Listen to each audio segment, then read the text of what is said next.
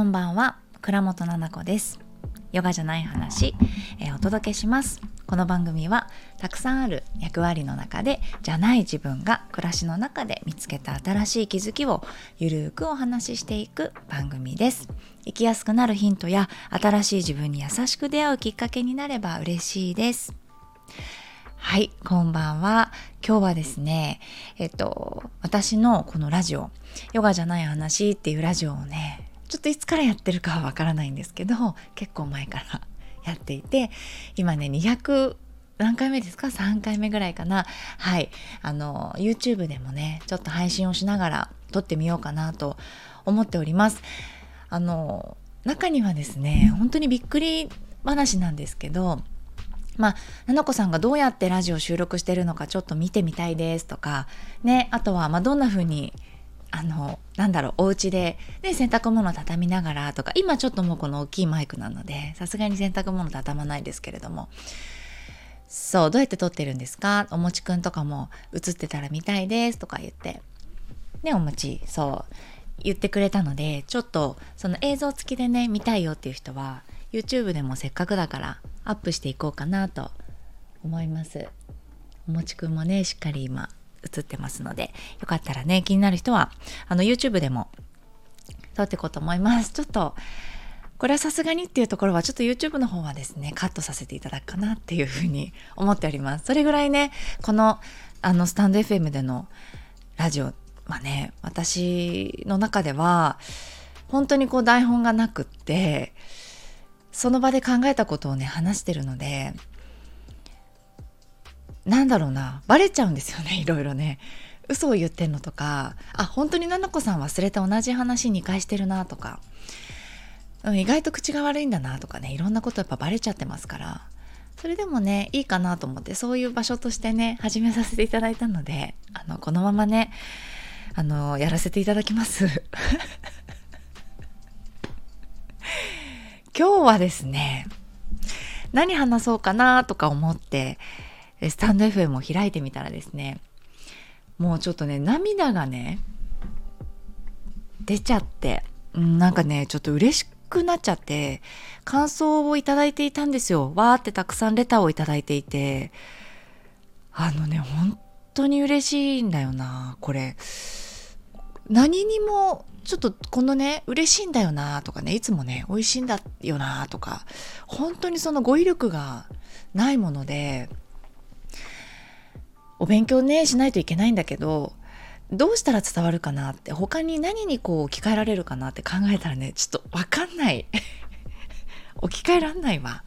でも、うん、あの、ポッドキャストをね私聞く人の中で一人で喋ってる人ってほとんどいなくて2人でねこう会話のように喋っている方のよく聞くからね一人で喋っててもちろんなんだろうな相談レターだったりとかレターをいただいた人に関しては、まあ、その人のことをねこう考えてお話をするんだけれどもいつもこう一人ぼっちだから今もこうやって家でさシーンとして誰もいない中でお話ししているからそう、まあ、孤独なんですよね。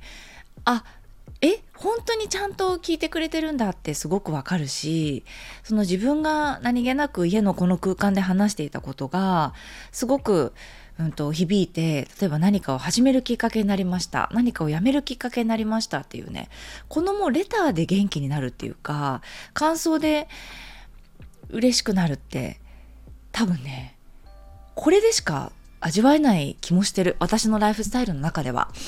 あのヨガの先生も私やっているから面と向かってこう生徒さんが変わっていく姿とか、うん、直接目を見て話せることとかはできるんだけどこのね私が声で届けるで、うんと、文章で感想をいただくっていうことがないよね。なんでなんだろう。なんか文章でいただくからかな。私が活字フェチだからかな。活字フェチなんですけど私。皆さん何フェチですか？フェチっていう言い方やめようか一回。ね一回やめよう。フェチっていう言い方やめよう。なんか何で自己肯定感が上がりますか？この間もね私セルフラブキッズってあのもう知っとるわってなる人いるかもしれないけど自己肯定感と子供の間違えちゃった。お母さんと子供の自己肯定感をあの一緒に高めていこうよっていうね講座をやってるんです私が作って。で全国にねあの認定講師のこの生徒あの先生たちがいて。でその生徒さんたちとこの間お話ししていた時に個別でかな連絡いただいて。ななこさんの何て言ったかなななこさんの湘南のレッスン私湘南 T サイトでヨガのレッスンしてるんですが湘南 T サイトあのあれですよ神奈川の湘南ですよ。ね茅ヶ崎の方の わかりますか？湘南。湘南 T サイトのレッスンでななこさんがなんだっけなお香を炊いているっていうのを思い出してジャーナリングで書いてたのかな？ななこさんがお香を炊いてたっていう日記を見たのかな？なんかすごくその時の気分っていうのが良かったのかな？ご自分がその私はお香が好きなんだって気づいたと。で今の自分のライフスタイルの中にちょっとベビちゃんがいたんだけどちょっとずつ大きくなってきてるしあのやり方によってはベビちゃんが一緒でもお香を使ってもいいんじゃないかっていうところでおすすめのお香ありますかみたいなねあのメールをいただいてたんですよ。であこうこうこうだよってすごいたくさんこうやり取りをさせてもらってねわーわーわーってその時にその子と話してたのが自分はいい香りでテンションが上がるのかはたまた音楽なんか耳からで上がるのかさっき言った私みたいにさ活字が好きで、うんと、いい話を声で聞くよりかはなんだろう文字で見たいなと文字で見た時の方がなんか覚えてるなとかあるんですよね。他にも映画が原作が小説だったりするとあ文字で見た方がなんだろうな入ってきたなとか印象に残ってるなとかねあるかもしれない。でも映画と小説って言ったらもうあれか小説じゃなくて映画で出てる俳優さんとかにもよるか。でも私の子供お兄ちゃんが HSP でうんと、言語理解すごくこう文字で理解したい。だから小説を本で読んだりとかしてるんですけどなんだろうそれが映画を見に行くとあなんかアニメもね色ついてないじゃないですか。白黒でしょ？あの印刷ジャンプみたいに全部。でそうなるとあ俺全然なんか色想像してなかった。俺の想像してた色と違ったみたいなこと言ったりとか。だから俺の想像してた場面と違ったとか言っててどっちが好きって言ったらなんか想像してた方が好きだったなとか言ったりするんですよね。なんかそういう自分が何で、うん、気分が上がるのか？何が向いてるかというかね。そういうのがこう分かってくるとすごくこう嬉しくなるというかちょっとキュンとこう気分が上がる。自分の生活にこれをじゃあ取り入れてみようとか自分にいいものっていうのって世の中的にいいものではない場合もあったりするからみんなはこれいいって言ってるけど私はあんまり苦手だなとか音楽とかもそうよね。流行ってる音楽とかねああちょっと苦手みたいな。あるかもしれないしね。そううちのね子供たちはお兄ちゃんはそのまあ言語理解活字が大好きだからどこ行っても全部読んじゃうの。メニューとか看板とか全部読んじゃう。電話番号とかもひたすら覚えちゃうみたいな無意識でね。なんだけどあの2人ともでも共通して言えるのがあの音楽が好きで耳から癒されるのかな。だから取り合いですよねその曲の。同じ曲あの違う曲あの最悪2曲流してる時ありますね。テーブルで違うとこに座って。でまあそこまでヘッドホンで聴きなさいとかお家ではやってないのであの2つの携帯とかタブレットから流れてたりもしますけどうん、朝学校行く前に好きな音楽流すとか帰ってきて夜ご飯の時はお互いが好きな曲を1曲ずつね交互に流すっていう、うん、のをねしてますね。2人が好きな曲っていうのもこれこれは2人とも好きっていうのがあったりするので Apple Music で、あのー、私の Apple Music を使わせてあげてるからキッズだからね。あのーあれですね自分たちの好きな曲をどんどんねプレイリストに入れてるんですよ。で私の携帯でやったりもしてるからそれを。あこんな全く知らないんですよね。なんでこの曲知ってんだろうっていう。そしたら好きな曲とかをあの携帯に聞かせてなんか YouTube で流れてきた音楽がいいなと思って携帯で聞かせて調べたみたいな。何？みたいな。言った言ってることはわかるんだけどあそんなことわかるんだねって。だったりとか調べてねどんどん自分の名前つけてプレイリストに入れて気分上げてますね。そうだからそういうのも子供にもたくさん伝えていきたいなとも思うしそういうことや,、ね、やった方がいいよっていうこととか自分が好きなこととか逆にまたこれやるとテンション下がるんだよなとかこれやるとなんか異常に疲れちゃうなとか子供も知っとくといいですよね自分がね。お兄ちゃんはね1週間のうちに何日かはただ家にいるんですよ。でお友達多くって割とムードメーカーであのなんですって。知らないんだけど見たことないから。そうやって本人も言ってるしなんか要は通知表に書いてあったりとかさ。学校の先生からもやっぱりずっと言われてることだから幼稚園の時から。ねだからいてててて。そうらしいんだけれどもでも毎日遊ぶっていうのは疲れちゃうみたいなの。だから今日お友達と約束しなかったなんか約束はしてなくて普段からも。で遊びに行ったらいるみたいな。ね感じなんだけど。いるって知ってるけど今日はなんかお家にいときたいとか なんかこの本読みたいって朝から思ってたからとか。ああそうそうなんだみたいな。うん、なんか行かなきゃいけないとかその輪に入っていかなきゃいけないとかっていうのがあんまりなくって自分の機嫌だったりとか気分だったり体調みたいなところにそう合わせてるからあすごいいいチョイスだなと思ってそれを分かった時はいいチョイスだねってすごく言う、うん、いいねいいねってそういうふうに選んでいっていいんだよっていうまあなんだろうな。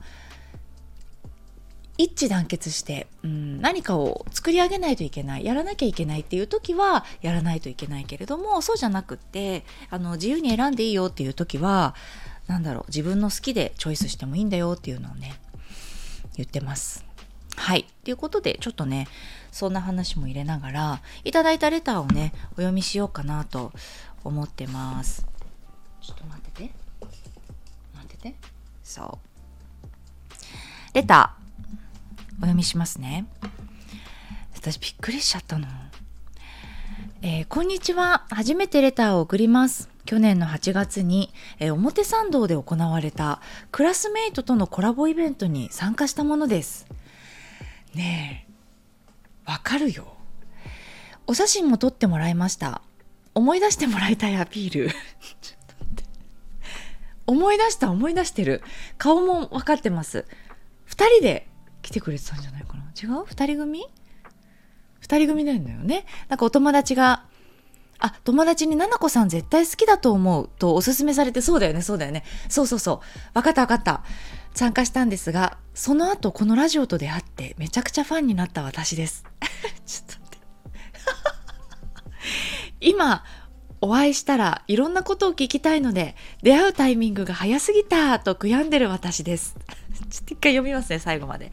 先日、フォームの質問で、質問で、ラジオネーム、ななこさんという名前で、ななこさんはお母さんからどんな愛情を受け取ってきたのですか？子供がだった時の視点を知りたいですという趣旨の質問を送らせていただいたのも私です。あ、そうですね。来てます、来てます。うんうんうん。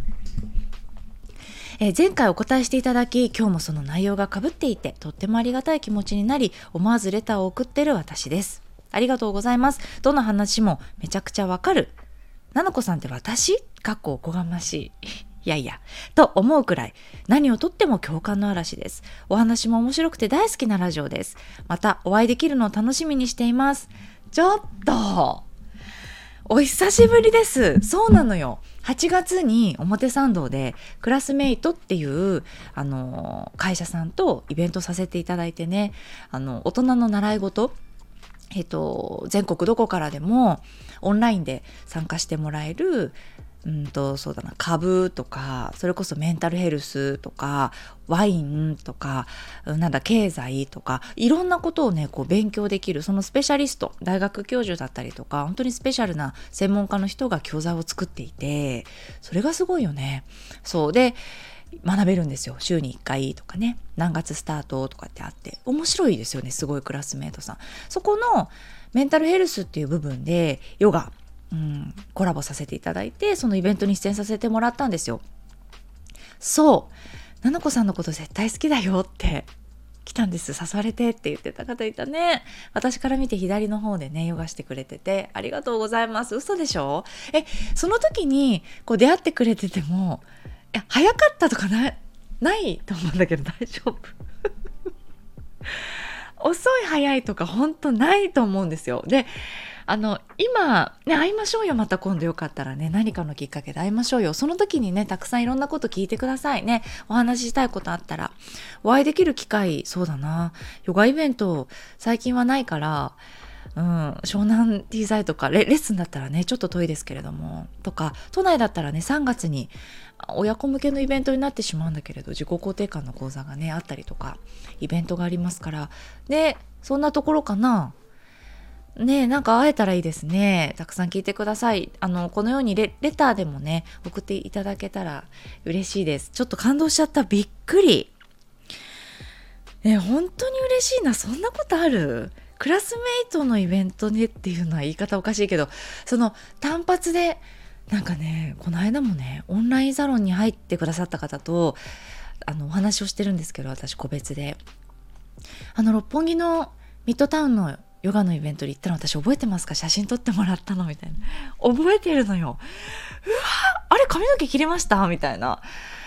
すごくない？言ってって。その時に、例えば、ラジオ聞いててとかって言う方もいるんですよ。いや、言いたくないのかな？ラジオ聞いてること。なんか、ちょっとあったら緊張しちゃって、みたいな、ね、言ってくださってたけど、その時に。ああちょっと本当にさそうやってリアルにお会いしててあの時実は私ですみたいなのって一番衝撃だしさ嬉しいよねそれ知った後にまた会いたいなって思うからその時は絶対声かけてね私本当にこのままだからなんかね怖がられちゃうんだよな。怖がられちゃってんのかな？嫌われてはないですよね。なんか何なんだろうな。あのほらちょっと前にさ大好きな先生にあの嫌いだと思われてた件あるじゃないですか。あの衝撃的な事実。だから私課題なんだよ。こんなにも普通の人なんだけどなんかすごい人だと思われちゃってて。な,、えなんで？なんかなんでなんだ？それで喋ってくれないかなとか喋りかけたら仕方されるかなとか言われたことあるんですよ。そんな人いる？まず喋りかけて仕方をしないしさ。ね。気軽に喋ってくれたらいいなって思いますよ。ありがとうございます。そう。えー、ありがとうございました。嬉しい。共感してくれるって嬉しいな。だから言ってみるもんだよね。自分のさいろんな話。それができてよかったなラジオ。この間もさあのコンロの中でお餅化石にしちゃう話とかさ電子レンジの中でねあの眠ってるお野菜とかさ。あのバラしちゃったじゃん。私のそういう私生活。すんごいレター来たよ。あの DM もね来て。と私恥ずかしくて言えなかったです今までみたいなあそれをね堂々とラジオで言ってる人いましたここにみたいな 共感なんだよかったよみんなもあるんだって嬉しいね。ありがとうございます。本当に嬉しいですよ。もう一つありますね。レターちょっと読ませていただきます。なのこさん、こんにちは。突然、せあ、先日、突然、初レターしました。香りです。香りさん、ありがとう。お返事いただいた。えー、お礼が言いたくてまたレターしてしまいました。ななこさんのご家族のエピソード、オープンに話していただきありがとうございます。これはね、202、202 2回目の放送の誰によく思われたいか、自己肯定感はどう上がるかっていう放送の、えー、お返事でございます。YouTube ね、見てる方はよかったら、えー、スタンド FM だったり Apple Podcast、Spotify でヨガじゃない話ありますから、202聞いてみてください。自己肯定感のお話をしたんですよね。えー、ななこさんのご家族のエピソードをオープンに話していただきありがとうございます。ななこさんの思いしっかりと伝わりました。そして、えー、ななこさんはとても愛に溢れていらっしゃる方だなと感じました。ななこさんよりもだいぶ年上の私ですが、えー、これからは私もななこさんのマインドを参考に自分自身にも身近な人にも愛を持って接することができたらなと感じました。年齢は重ねていくけどまだまだ学びの途中です。まずは自分にとっての心地いいを求めてお片付けやっていきます。本当にありがとうございました。はあ。見て。ちょっと涙。あ暗くなっちゃった。涙出ちゃう。本当にありがとうございます。嬉しいな。年齢が離れていても住む場所が離れていてもこうしてねなんかこんなことを話せるんだなってあの共感していただけたりとかお互いで同じ思いになってまあね参考になったって言ってくださるけれども私が同じだなと思ったのがもう生きてるだけでさ本当に学びの連続でそれは年齢関係なく職業関係なくさママだからとか過去に何があったとかも関係ないわけ。過去に何があったのかっていうのは今までの自分を作ってるからかもしれないけれどもこれからの自分っていうのはさ今自分が作るんじゃん。で自分の選択だったりとか何か参考になるもの本当におこがましいって恐れ多いんだけれどもさこのこんな雑談ラジオでね参考になってくれてるってありがとうございます。嬉しい。でも本を読んだりね好きな人の話を聞いたりね音楽を聴いたり、うん、なんだろうお勉強に参加したりとかね。学ぼうとか実践しようということをチョイスしていってさ自分で選んでいって作っていくものじゃないですか価値観とかねビリーフ信じているものっていつでもこう書き換えるのって過去何かを起こしてきた誰かじゃなくて自分じゃないですか。ねだから私本当にそれ大切にしていてさあの皆さんにもどうか伝わったらなって思うからこそやっぱり過去の話だったり家族の話もオープンにしていってるし、うん、これからのこともねたくさん失敗すると思うしあの失敗の連続じゃん本当にね。今日もお餅焦がしちゃったまた。化石にしなかったけど黒黒になってた。であちょっとあ忘れてたと思ってガッて開けたらもう黒になってたの。で大丈夫大丈夫。裏にしたらバレないと思って。ひっくり返して焼くでしょ。で子供にさ裏にして バレないはずない。嘘ついた今。バレるんだけど一回その見た目的にその反対側にして出すっていう子供にね。そしたら裏見てあっていう子供がまたやってるってなるだけなんだけどあバレないバレないと思って。裏返して焼いて。そしたらまた忘れてて。両方黒い。意味ない意味ない。両方黒いから醤油のお餅にした。海苔巻いたよ。海苔巻いてやった。ねそしたらほらわかんないから。ね。うん美味しいって言ってた。ねなんかもう日々いろいろななんだろう失敗の連続もあるし自分の苦手ななんだろうなこと特徴気づいていくよね。そうこれが苦手なんだなとかへこもうと思えばへこめるよねっていう話。そうそんなレターもね実は届いています。ちょっと今日長くなっちゃったので次回お届けしようかなと思っています。本当にレターくださっている皆さんいつもありがとうございました、えー、この番組はですねレターを募集しております。YouTube の方は概要欄に、えー、載せておきます。スタンド FM の方もその他の、えー、音声配信のところで聞いてくださってる方、Apple Podcast ですね、Spotify 聞いてくださっている方も概要欄にレターを載せておきますので、そちらのフォームからお送りください。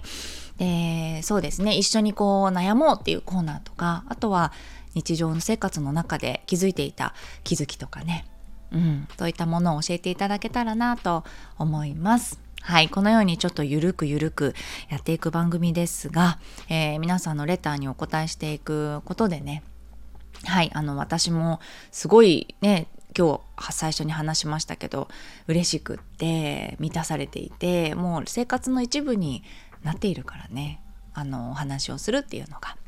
はいですのでお待ちしてます。それでは最後まで聞いていただきありがとうございました。また金曜日の夜にお会いしましょう。ありがとうございました。おやすみなさい。